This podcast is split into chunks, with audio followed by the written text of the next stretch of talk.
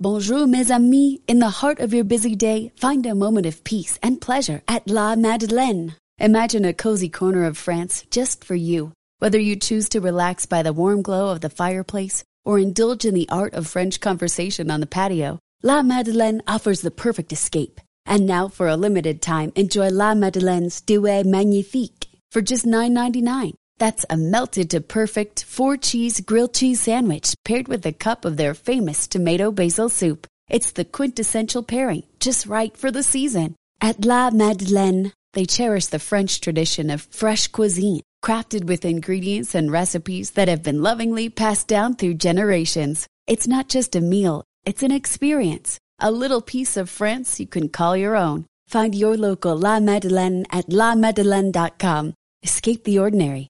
Savor the Douai Magnifique. Visit lamadeleine.com today. Bon appetit!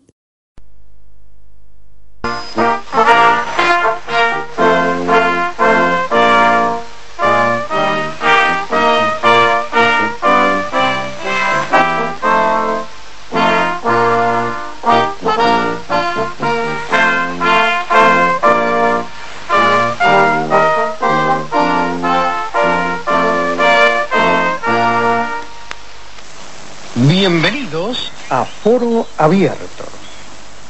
Hermano Campin, he notado que mucha gente está llamándolo sobre su predicción de mayo 21 del 2011. Me gustaría decir que Nostradamus predijo diciembre 22 del año 2012 y los mayas predijeron el año 2012 también. Así que tiene que haber algo sobre el año 2011. Yo creo que si esto no sucede, entonces Dios nos habrá dado un indulto como lo hizo con Nínive. Bueno, yo puedo decirle que lo que Nostradamus predijo o lo que los mayas predijeron no tiene relación en absoluto con la verdad. No hay una relación absoluta de esto con la verdad.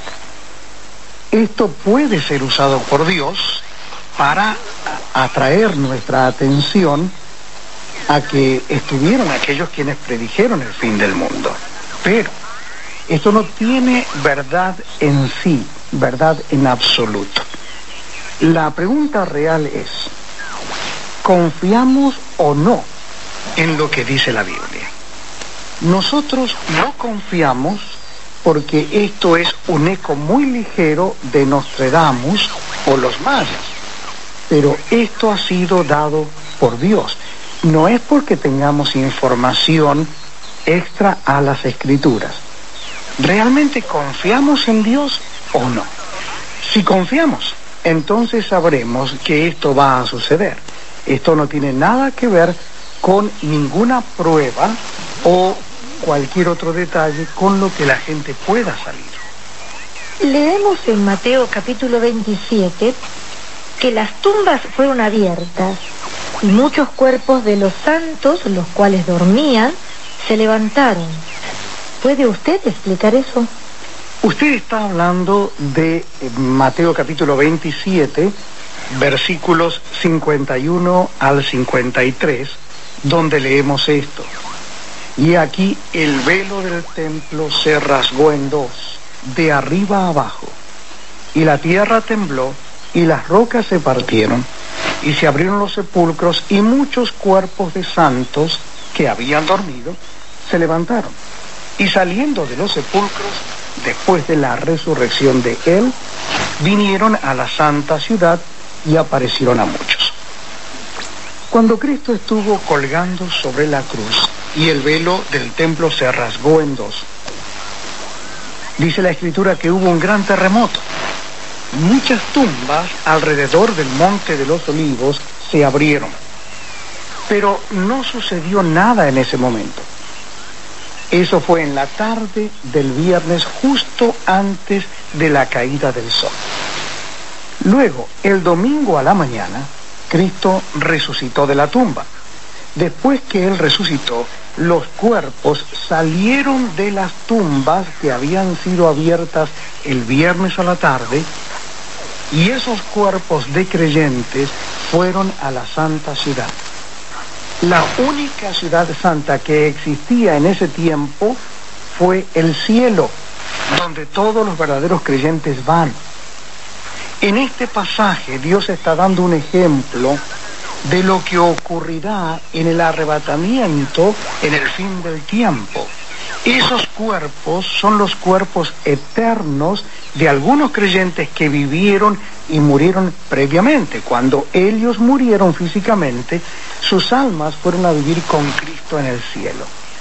En ese domingo por la mañana, cuando Cristo resucitó, ellos recibieron sus cuerpos resucitados y aparecieron a muchos. Es decir, ellos aparecieron a todos los verdaderos creyentes que habían muerto y sus almas habían ido al cielo. Esa es una demostración del arrebatamiento en los últimos días. ¿Piensa usted que Dios pueda darnos un indulto como cuando Jonás predicó a los ninivitas? Bueno, los ninivitas estuvieron esperando que Dios cambiara de pensar. En un sentido real, eso es lo que nosotros estamos pidiendo si estamos rogando a Dios por salvación. Estamos camino al juicio y estamos rogando a Dios por salvación. Estamos pidiendo ser liberados del juicio. Estamos orando que Él nos dé una nueva alma eterna y nos haga sus hijos. Cuando miramos a los ninivitas, y la Biblia habla de que Dios se arrepintió, tenemos que recordar que no hay arrepentimiento real de parte de Dios. Esa es, diríamos, una figura, una figura para indicar que desde nuestro punto de vista, cuando vemos esta acción de parte de Dios, la miramos como que Él se arrepintió. Dios sabe todas las cosas desde el principio hasta el final. Así como leemos en Isaías 46:10. Él ha trabajado en detalles exactos para cada ser humano desde el principio hasta el final. Y cuando estamos rogando a Dios por salvación, nosotros sabemos que si Él no nos salva, nos dirigimos al día del juicio. Nosotros sabemos que merecemos su juicio, pero continuamos orando y le rogamos diciéndole, oh Señor, ¿es posible que tú cambies de pensar y me hagas tu hijo? Obviamente nosotros no sabemos cómo eso se incorpora al plan de salvación de Dios que Él trabajó desde antes de la fundación del mundo. Ese es un gran misterio para nosotros. Eh, no podemos entrar dentro de la mente de Dios, pero nosotros sabemos que debemos esperar en Dios. Estamos rogando efectivamente, eh, podría por, por favor cambiar de manera de pensar y hacerme tu hijo para que yo entre al día, para que mejor dicho no entre al día del juicio. Bueno, esa es una oración legítima, una oración que podemos hacer, pero tenemos que recordar que no le podemos dictar a Dios, no le podemos dar órdenes a Dios de lo que Él tiene que hacer. Nosotros tenemos que esperar en Él. No hay nada que podamos hacer para ayudarnos a ser salvos por nosotros mismos. Tenemos que esperar en Dios.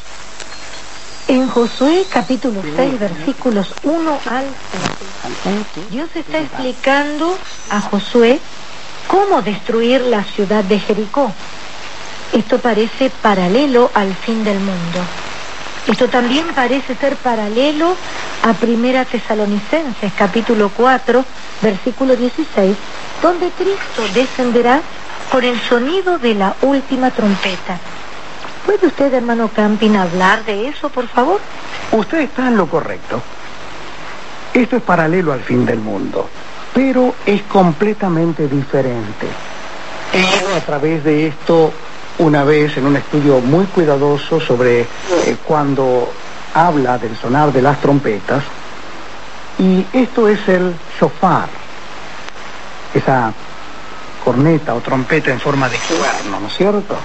no es la trompeta de plata que fue usada para anunciar que ellos se estaban moviendo a otro lugar o, o lo que sea. Este es el toque de la trompeta. Y Dios habla de eso cuando Él dice que cuando Él venga, eso será con el sonar de la trompeta. El hecho es que nosotros miramos esto y vemos que todo esto está en las manos de Dios.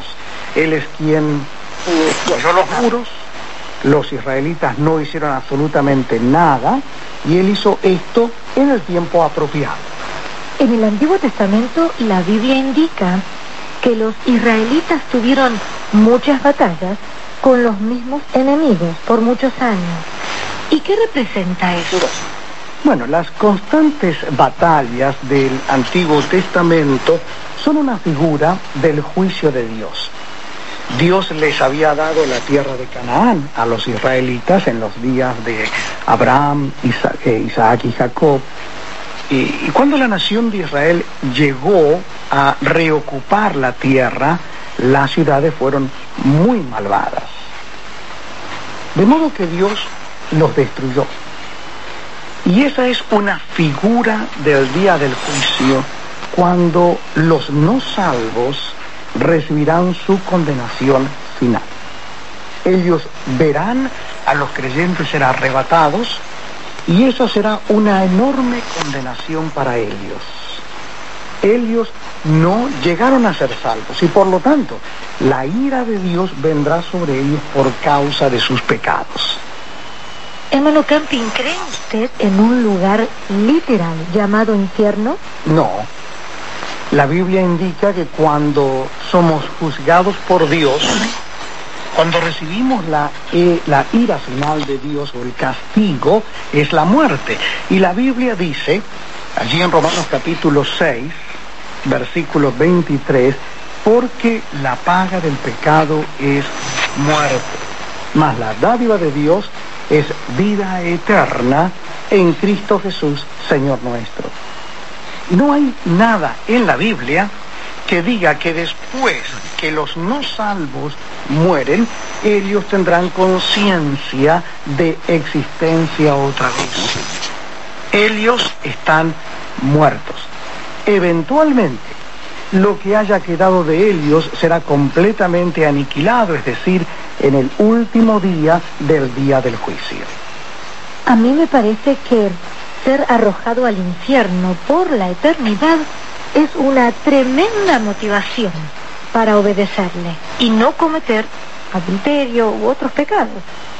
Bueno, el hecho es que hay dos aspectos del plan de salvación de Dios. Un aspecto es que nosotros no morimos eternamente. Primeramente recibimos eh, nuestra nueva alma en la cual vamos a vivir eternamente con Cristo.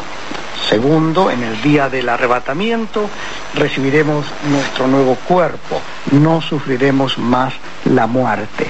Nosotros sabemos que Dios es muy misericordioso. El hombre se rebeló contra Dios y Dios dice que la paga del pecado es muerte. Y eso nos dice cuán misericordioso es Dios. Quizá nosotros digamos, esa persona fue tan viciosa y pecadora que debería ser puesta en un lugar donde sufra por siempre, cada día, por miles y miles de años. Pero, considere a un pequeño de dos años que muere sin ser salvo. La misma idea de infierno como sufrimiento eterno se aplicaría a un pequeño niño si esa idea fuera verdad. ¿Castigaría a Dios a un pequeño niño por miles de millones y millones de años porque ese niño cometió algunos pecados en su niñez? Recuerde, Dios dice en el Salmo 58, versículo 3, se apartaron los impíos desde la matriz. Se descarriaron hablando mentira desde que nacieron. Por lo tanto, ese niño también se merece la ira de Dios. Pero nuestra idea retorcida de justicia nos lleva a conclusiones antibíblicas. Luego, maravillosamente, leemos que Cristo lloró sobre Jerusalén. Dios dice en Lucas 19, 41, y cuando llegó cerca de la ciudad al verla, lloró sobre ella. Él estuvo mirando a Jerusalén, la cual estaba bajo la ira de Dios, y él estuvo llorando sobre ella. Y no nos olvidemos, Dios eterno. ¿Puede usted imaginar esa demostración de emoción por medio de un Dios eterno? Dios no se complace en la muerte del impío. Él dice en Ezequiel capítulo 33 y versículo 11, diles, vivo yo, dice Jehová el Señor, no quiero la muerte del impío, sino que se vuelva el impío de su camino y que viva. Volveos, volveos de vuestros malos caminos. ¿Por qué moriréis, oh casa de Israel? Dios no se complace en que los que no son salvos estén bajo su ira. Él llora por ellos. En Lucas capítulo 13 y versículo 34, él dice, Jerusalén, Jerusalén, que matas a los profetas y apedreas a los que te son enviados. ¿Cuántas veces quise contar a tus hijos como la gallina a sus polluelos debajo de sus alas y no quisiste? Dios es un Dios eh, compasivo, es un Dios amoroso. Nuestra idea de justicia es maliciosa y completamente diferente de la perfecta justicia de Dios. A través de la Biblia, en el original hebreo y griego, la palabra infierno es traducida como tumba alrededor del 50% del tiempo, porque la tumba es la prueba de la muerte. Una persona que está viva no es puesta en la tumba. Si usted está en la tumba es porque está muerto. Y la paga del pecado es la muerte. Dios está indicando que los miles de millones de personas quienes vivieron sobre el planeta, que no fueron salvos, disfrutaron muchas bendiciones de Dios como los verdaderos creyentes, los no salvos también disfrutaron las bendiciones del calor del sol, de las hermosas flores del jardín y de los atardeceres, como así también de la familia y de los amigos. Nosotros solo podemos contar nuestras bendiciones por todas partes. Los salvos y los no salvos disfrutan muchas de las mismas bendiciones, pero luego los no salvos mueren y no existen más. Esa es la misericordia de Dios. Aquellos que llegan a ser salvos reciben un maravilloso regalo que ellos no merecen para nada. Ellos reciben la vida eterna y reinarán con Cristo para siempre. Ellos serán coherederos y codueños con Cristo en los nuevos cielos y en la nueva tierra. Este es un absoluto, fantástico, fabuloso regalo que nosotros no podemos ni siquiera comenzarnos a imaginar. Todo esto es parte del regalo de la salvación. Ustedes están sintonizando el programa Foro Abierto. Muy bienvenidos podría leer Lucas capítulo 15, versículos 14 y 16 o hasta el 16? Eh, sí, cómo no. Este pasaje es sobre el Hijo Pródigo. En Lucas capítulo 15, versículos 14 al 16 leemos, y cuando todo lo hubo malgastado, vino una gran hambre en aquella provincia y comenzó a faltarle y fue y se arrimó a uno de los ciudadanos de aquella tierra, el cual le envió a su hacienda para que apacentase cerdos. Y deseaba llenar su vientre de las algarrobas que comían los cerdos, pero nadie le daba. ¿Está diciendo esto que hubo un hambre espiritual de la palabra de Dios? Esta fue un hambre física, pero esto puede aplicarse a un hambre espiritual. Leemos en Amós en el capítulo 8 y el versículo 11, y aquí vienen días, dice Jehová el Señor, en los cuales enviaré hambre a la tierra, no hambre de pan, ni sed de agua, sino de oír la palabra de Jehová. La palabra de Dios fue proclamada, pero nadie la escuchó.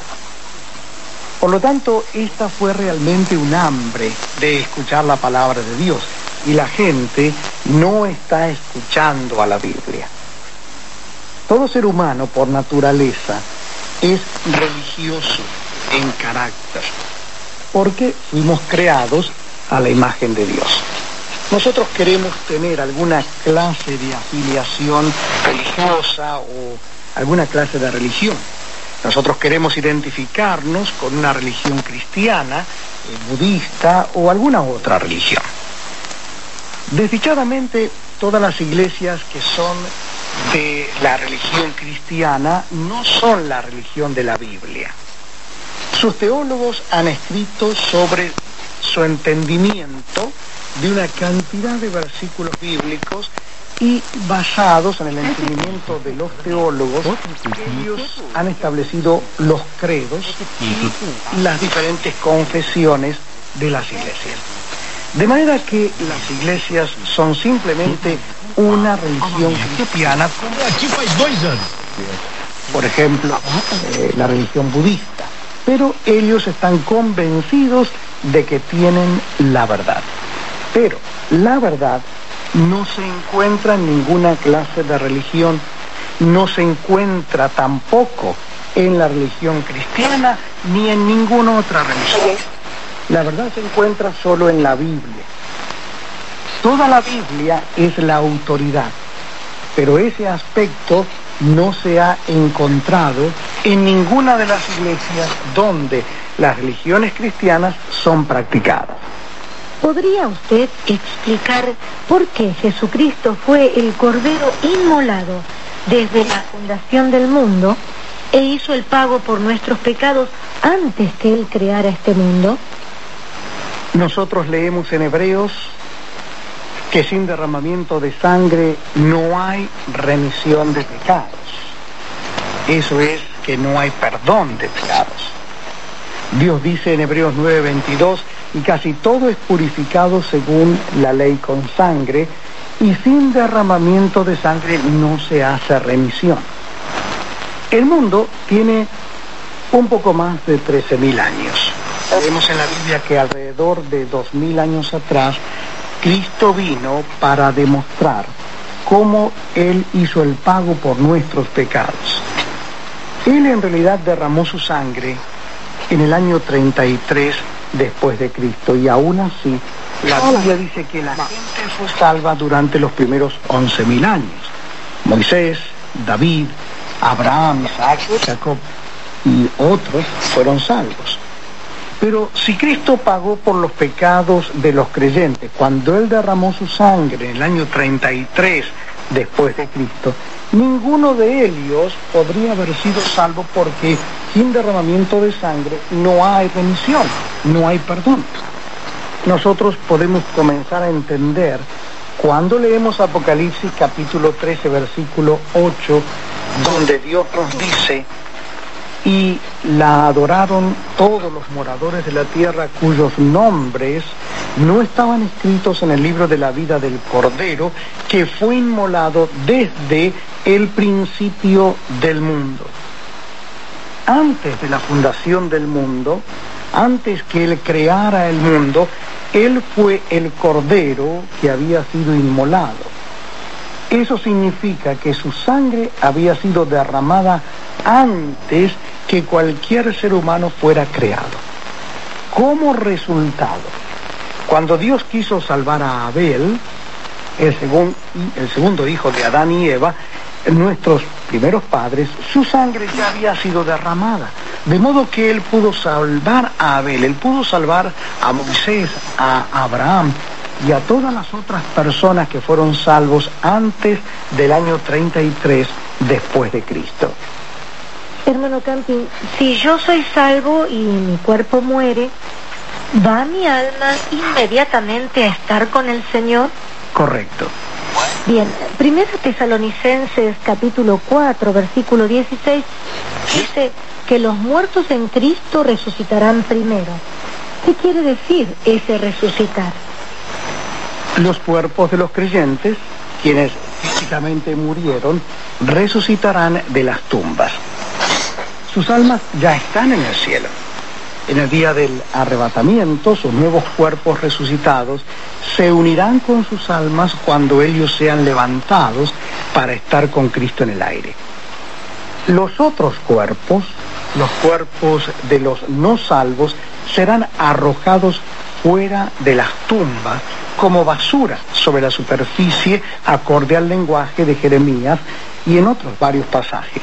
Pero leemos en Jeremías 25:33, por ejemplo, y yacerán los muertos de Jehová en aquel día desde un extremo de la tierra hasta el otro, no se endecharán, ni se recogerán, ni serán enterrados. Como estiércol quedarán sobre la faz de la tierra. ¿Qué clase de cuerpo será ese? Si usted fue cremado, por ejemplo, ¿será un cuerpo instantáneo? Este será un cuerpo instantáneo.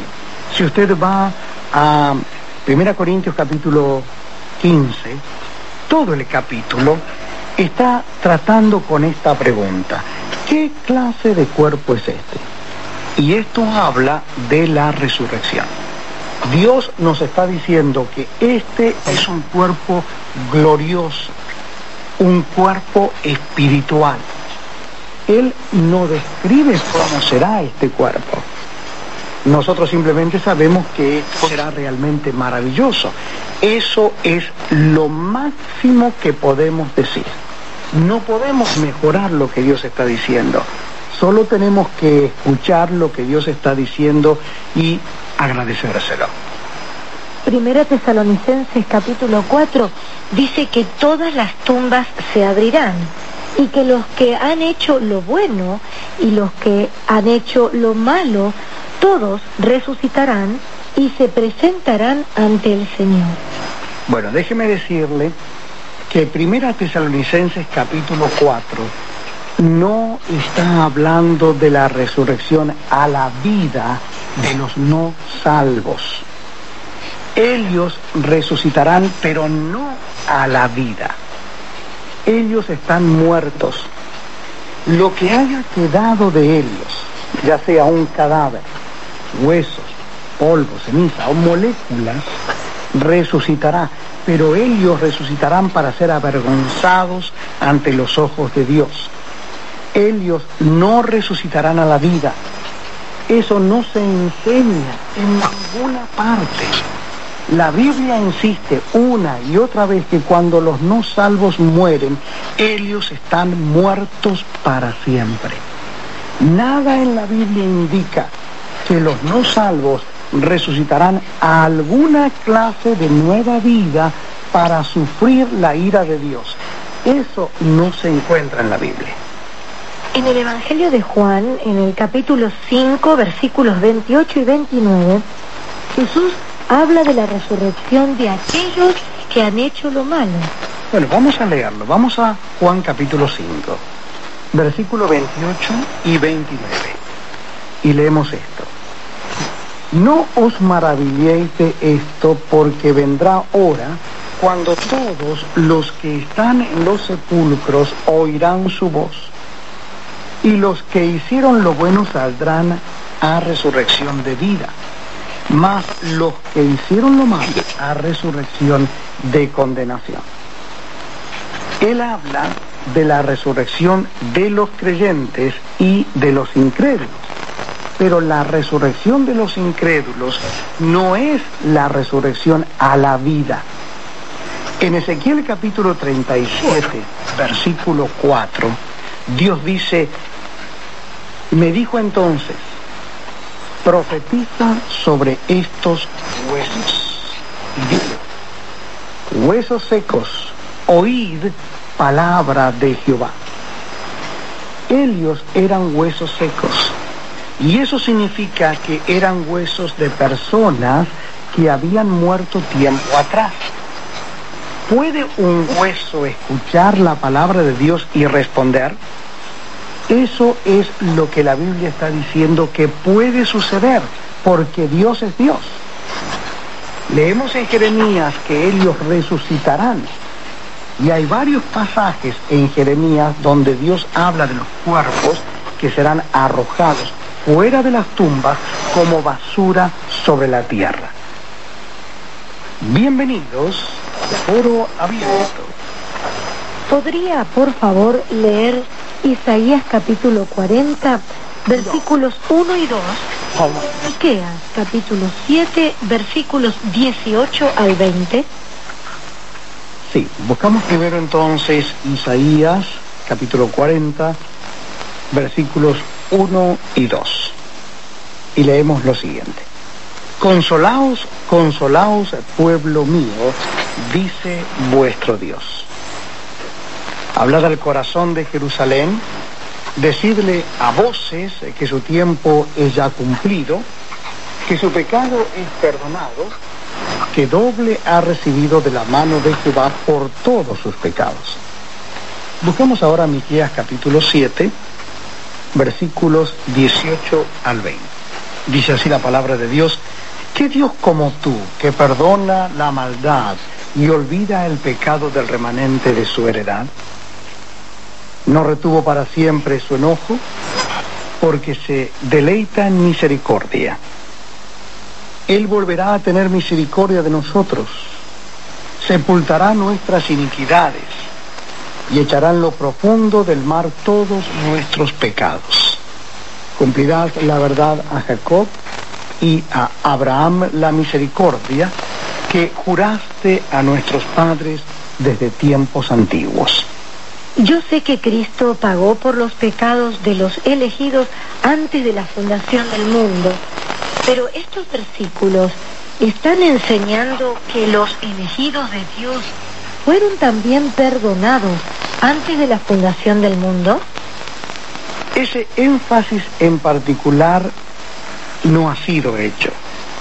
Antes de la fundación del mundo, Cristo pagó el castigo por los pecados de todos aquellos a quienes Él planeó salvar. Pero tenemos que recordar que el Evangelio no es aplicado a nuestra vida, sino hasta que llegamos a ser salvos. Podemos vivir la mayoría de nuestra vida en rebelión contra Dios, tanto en alma como en cuerpo. Dios sabe que nuestros pecados han sido cubiertos por la sangre de Cristo, pero nosotros no sabemos eso sino hasta que somos salvos. Nosotros no sabemos que Él pagó por nuestros pecados. Leemos en la Biblia que estamos bajo la ira de Dios porque hasta que Él aplica la palabra a nuestra vida, estamos sin salvación. Luego, en el tiempo de Dios, Él aplica la palabra a nuestra vida. Dios nos dice en Romanos capítulo 10, versículo 17, así que la fe es por el oír y el oír por la palabra de Dios. Dios aplica la palabra a nuestra vida acorde a su línea de tiempo. Y luego somos una nueva criatura en Cristo. Nuestros pecados son cubiertos. Cuando Él aplica su palabra a nuestra vida y nos da una nueva alma, somos salvos. Hasta entonces vivimos tanto como aquellos que nunca llegarán a ser salvos hasta que somos salvos, la Biblia habla de nosotros como las viudas, los huérfanos o los extranjeros. Aún estamos esperando y orando a Dios y diciendo, oh Señor, por favor sálvame, por favor quita la ira de Dios que merezco por causa de mis pecados. Esa es la única manera en la que podemos orar, aunque Dios sabe que Él ha pagado por nuestros pecados. ¿Podría, por favor, explicar Mateo capítulo 10, versículo 22? Eh, 22, 23, ¿verdad? El versículo 23 creo que esa es la pregunta. ¿Cuándo? Sí, cómo no. Buscamos entonces en Mateo capítulo 10, versículo 23. Cuando os persigan en esta ciudad, huid a la otra. porque de cierto os digo que no acabaréis de recorrer todas las ciudades de Israel antes que venga el Hijo del Hombre. ¿Está este versículo enseñando ese tiempo que continuará hasta que todos los elegidos sean salvos? Sí, efectivamente. Esto es equivalente a um, Lucas capítulo 19, versículo 13, donde Dios está enseñando a que nos ocupemos hasta que Él venga. Nosotros nunca debemos pensar que nuestra tarea está terminada hasta que en realidad Cristo venga. Continuemos haciendo la tarea y esperemos pacientemente el regreso de Cristo. Eh, nosotros debemos trabajar muy diligentemente. Quiero repetir esto. Nosotros debemos trabajar muy diligentemente hasta el 21 de mayo del año 2011 porque nuestra tarea no estará terminada sino hasta que Él venga. Usted enseña que no hay nada que podamos hacer para ayudarnos a ser salvos, pero la gente de Nínive se vistieron de silicio y se sentaron en sacos de cenizas y entonces Dios los salvó. El hecho de que ellos se sentaron en sacos de cenizas y clamaron a Dios, eso no lo salvó. Mire, vamos a leer Jonás 3.9, capítulo 3, versículo 9. Allí dice, ¿quién sabe si se volverá y se arrepentirá Dios y se apartará del ardor de su ira y no pereceremos? Eso no contribuyó en nada a su salvación. Pero el hecho es que ellos estuvieron en el medio ambiente donde Dios salva. Ellos escucharon la palabra de Dios. Y Dios dice en el Salmo 51, versículo 17, los sacrificios de Dios son el espíritu quebrantado. Al corazón contrito y humillado no despreciarás tú, oh Dios ellos estaban en el medio ambiente que Dios requiere para salvarnos. Ellos estuvieron escuchando la palabra de Dios por medio de Jonás. La palabra de Dios nos dice en Romanos 10, 17, así que la fe es por el oír y el oír por la palabra de Dios. Nada de las cosas que hacemos contribuyen a nuestra salvación.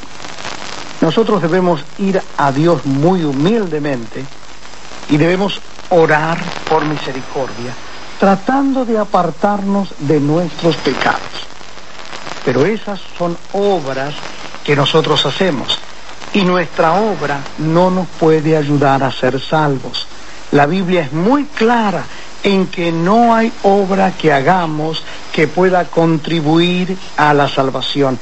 Si nosotros pensamos que hay una obra que podamos hacer que nos va a ayudar a ser salvos, esto garantiza, oiga bien, esto garantiza que no somos salvos. ¿Podría usted, por favor, leer Mateo capítulo 24, versículos 6 al 8? Sí, en Mateo 24, versículos 6 al 8 leemos, y oiréis de guerras y rumores de guerras, mirad que no os turbéis, porque es necesario que todo esto acontezca, pero aún no es el fin, porque se levantará nación contra nación y reino contra reino, y habrá pestes y hambres y terremotos en diferentes lugares. Y todo esto será principio de dolores. Estoy de acuerdo con usted en que el fin del tiempo está cerca. Pero yo cuestiono su teoría o su profecía de que el día del juicio comenzará en mayo 21 del 2011. Jesús dice en estos versículos que habrá guerra y aún no tenemos esas guerras. Las cosas de las que Dios habla en estos versículos han estado sucediendo por más de dos mil años. A través de la historia, han habido guerras y terremotos, como así también pestilencias. Elias sucedieron una y otra vez. Esa es la situación triste para este planeta Tierra. Estas no son un indicador de que el día del juicio viene. El día del juicio está directamente relacionado al pecado y a la relación del hombre con Dios. Las señales de que estamos cerca del fin no son señales físicas. Nosotros no tuvimos un incremento en los terremotos, pestilencias o guerras, pero ha habido un incremento, una multiplicación del pecado, especialmente algunos pecados que muy claramente demuestran que estamos cerca del fin. Usted está en sintonía de Family Radio, escuchando Foro Abierto. Vamos a hacer una breve pausa y enseguida regresaremos con más preguntas y respuestas en Foro Abierto.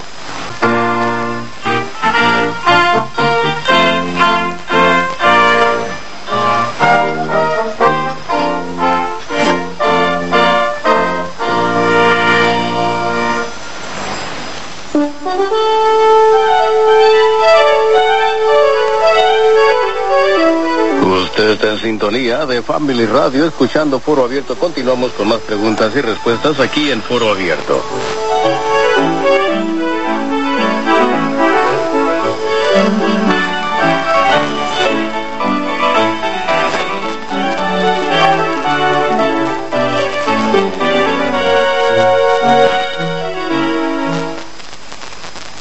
Ustedes están sintonizando el programa Foro Abierto. Muy bienvenidos. ¿Podría, por favor, hermano Camping, leer Nehemías, capítulo 13, versículo 26? Sí, cómo no. En Nehemías 13, eh, 26 leemos lo siguiente. ¿No pecó por esto Salomón, rey de Israel? Bien que en muchas naciones no hubo rey como él, que era amado de su Dios y Dios lo había puesto por rey sobre todo Israel. Aún a él le hicieron pecar las mujeres extranjeras. Esto es donde los traductores dicen que Salomón fue llamado amado. La Biblia dice que cuando él fue un niño, él fue amado por Dios. Pero eso no significa que él fue amado por Dios para siempre. Por ejemplo, en el primer libro de Reyes, en el capítulo 11, leemos un lenguaje que nos dice que Salomón no pudo posiblemente haber sido un hijo de Dios. Él dice en el primer libro de Reyes, capítulo 11, versículo 33 al 35, por cuanto me has dejado y has adorado a Astoret, diosa de los sidonios, a Quemos, dios de Moab, y a Moloch, dios de los hijos de Amón, y no han andado en mis caminos para hacer lo recto delante de mis ojos y mis estatutos y mis decretos, como hizo David su padre, pero no quitaré nada del reino de sus manos, sino que lo, lo retendré por rey todos los días de su vida, por amor a David mi siervo, al cual yo elegí, y quien guardó mis mandamientos y mis estatutos. Pero quitaré el reino de la mano de su hijo y lo daré a ti, las diez tribus. Dios estaba hablando de Jeroboam, quien llegó a ser rey sobre las diez tribus que fueron quitadas a Salomón. De hecho, la dinastía de Salomón duró solo hasta el año 587 a.C. Ninguno de los reyes estuvieron en la línea de Salomón. Pero la línea o linaje de David va toda hasta el Señor Jesús. Cristo se sentó en el trono de David. Si usted lee el primer libro de Reyes capítulo 11 muy cuidadosamente, entenderá que Dios está indicando que Salomón no pudo haber sido un hijo de Dios. En Mateo 13 Dios nos da la parábola del sembrador quien salió a sembrar. Y algunas de las semillas cayeron sobre el suelo rocoso. Eso significa que algunos pueden escuchar la palabra de Dios, creer por un tiempo, pero cuando la tribulación o la persecución se levanta por causa de la palabra, ellos se apartan. Esa es la manera en que ocurrió con Salomón. Durante la primera parte de su vida, él pareció dar evidencias de que era un hijo de Dios.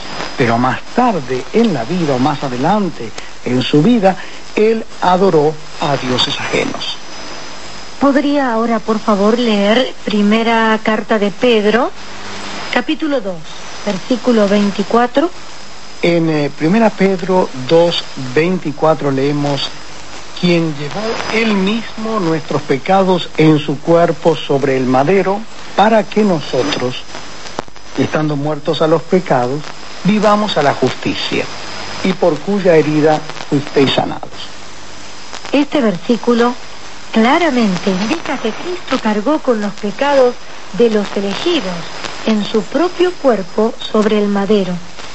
Si Él hizo el pago por nuestros pecados antes que creara el mundo, significa eso que Dios tuvo que clavar al Señor Jesús a un madero literal para ser maldito por Dios, así como cuando Él demostró cómo pagó por nuestros pecados en el año 33 después de Cristo? No, no porque la palabra madero o la palabra cruz es un sinónimo de estar bajo la maldición de Dios. Leemos en Gálatas capítulo 3 versículo 13, Cristo nos redimió de la maldición de la ley, hecho por nosotros maldición, porque está escrito, maldito todo el que es colgado en un madero. Maldito todo aquel que es colgado en un madero. Es la esencia de la ira de Dios. La ira de Dios trae maldición y muerte. En otras palabras, cuando aquí habla en 1 Pedro 2 sobre estar colgado en el madero, esto está hablando de cómo él llegó a ser maldito. Esto es un sinónimo de que él llegó a ser maldito para salvarnos.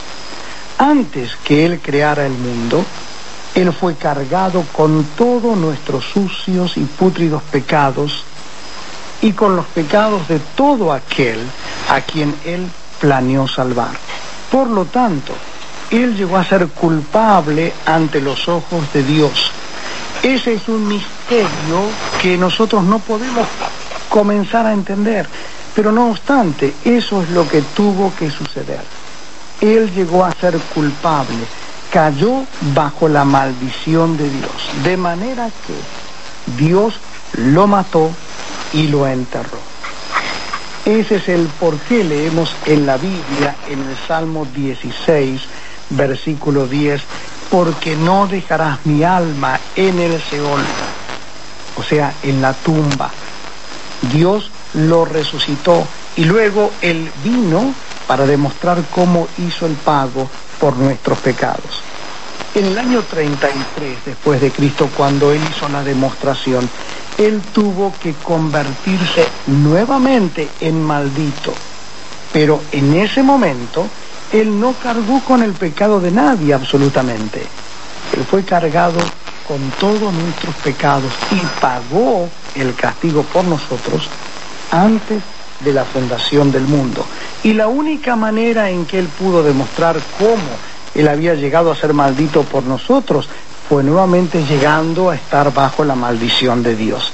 Ese es el por qué Cristo estuvo en una terrible agonía y oró, así como leemos en Mateo 26, 39, Dios mío, si es posible, pase de mí esta copa. Él no estaba pagando por ningún pecado, porque esa fue una demostración. Cuando él murió como parte de la demostración, su cuerpo fue puesto en la tumba, pero su alma regresó al cielo. Mientras él aún estaba sobre la cruz, leemos allí en Lucas, en el capítulo 23 y versículo 43, lo que le dijo al ladrón al lado de él, hoy estarás conmigo en el paraíso. La Biblia claramente enfatiza que Helios pusieron su cuerpo en la tumba, pero este no vio corrupción. Leemos acerca de eso en Hechos, en el capítulo 2, por ejemplo.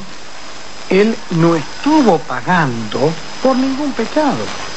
Esa fue una demostración de cómo Él había pagado por nuestros pecados cuando Él murió y resucitó otra vez. Él tuvo que colgar sobre una cruz para ser maldito por causa nuestra y eso fue horrible.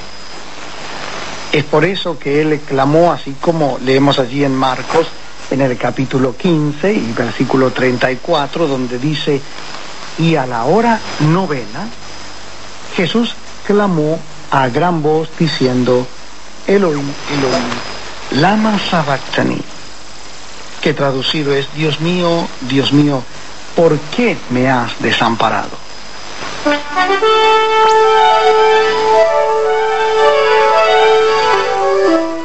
Usted estuvo escuchando el programa de Foro Abierto.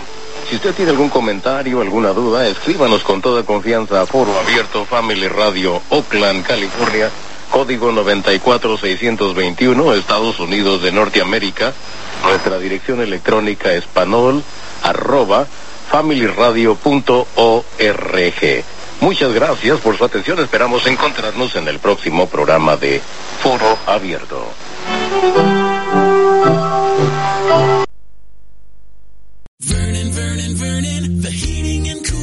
Specialist. The name says it all. When you focus solely on indoor comfort for 43 years, well, you get really good at it. Get your heating or cooling system tuned by a Vernon specialist today for only $69. Vernon's 60 to 90 minutes of meticulous system inspection guarantees energy savings, or the tune-up is free. Now that's a value. Go to vernonheating.com. Vernon